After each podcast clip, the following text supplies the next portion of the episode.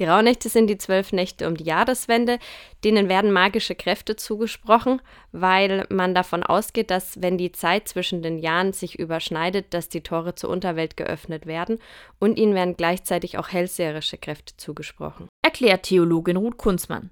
Wann die zwölf Nächte genau starten, wird von Region zu Region verschieden gehandhabt. Die gehen entweder vom 21.12. bis zum 1.1. oder vom 25.12. bis zum 6.1. Dass es unterschiedliche Daten gibt, liegt daran, dass es sich an der Wintersonnenwende orientiert und man in der Antike noch davon ausgegangen ist, dass die am 25.12. ist. Mit der Verstetigung von den Kalendern ist man dann auf den 21. gegangen und so haben sich dann eben diese zwölf Nächte ein bisschen nach vorne verschoben. Egal wann die Rauhnächte starten, der Blick in die Zukunft spielt immer eine wichtige Rolle. Auch wenn unterschiedliche Orakel befragt werden. Es sind ja zwölf Nächte, deswegen steht jede Nacht für einen eigenen Monat.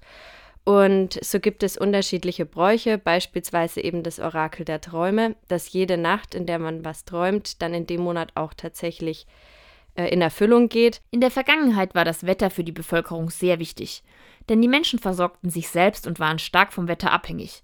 Deshalb haben sie zum Beispiel das Zwiebelorakel befragt.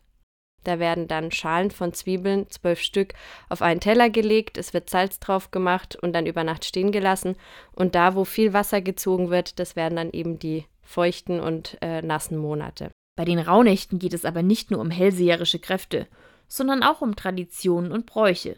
Früher gehörte dazu, dass man kein Getreide dreschen durfte aber auch sämtliche Haushaltsarbeiten sollten vermieden werden. Man sollte also alles fertig haben bis zum 21. oder zum 25.12., dass man zwischen den Jahren zur Ruhe kommt. Diese Bräuche waren auch immer mit einer gewissen Mystik oder mit einem Aberglauben verbunden.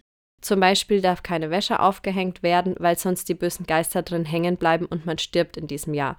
Man hat also den Mythos auch ein bisschen genutzt, um den Menschen so ein bisschen vom Arbeitszwang zu befreien und ihn zur Ruhe kommen zu lassen. Die Zeit zwischen den Jahren nutzen auch heute viele noch, um zur Ruhe zu kommen. Der Ursprung der Rauhnächte ist schwer zu ermitteln, geht aber wahrscheinlich auf die Germanen und Kelten zurück. Und als dann das Christentum gekommen ist, hat man eigentlich gedacht, dass die ganzen alten Bräuche so ein bisschen verschwinden. Es ist aber doch so, dass einige Bräuche immer wieder weiterleben, weil sie vielleicht auch Antworten geben auf Fragen, die das Christentum nicht beantwortet. Das Christentum und der Glaube an die Rauhnächte existieren parallel. Und beide haben sich im Laufe der Zeit aufeinander eingespielt. So beispielsweise beginnen die Rauhnachtsrituale immer nach dem letzten Läuten am Abend vorher, also nach 18 Uhr. Alle Kräuter, die verwendet werden, sind dann auch geweiht. Teilweise werden sie auch vom Priester selber verbrannt. Das Verbrennen der Kräuter das sogenannte Räuchern könnte auch Namensgeber für die Rauhnächte sein. Woher der Begriff kommt, ist aber nicht ganz geklärt. An bestimmten Tagen in den Rauhnächten werden Ställe und Häuser ausgeräuchert.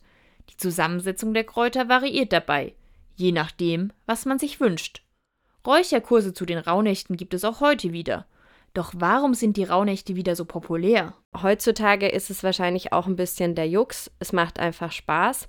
Aber man darf nicht vergessen, dass solche Rituale religiös und mythisch einen ganz besonderen Schutzmechanismus haben. Das bringt den Menschen das Gefühl, dann wieder das Leben so ein bisschen selbst in die Hand nehmen zu können.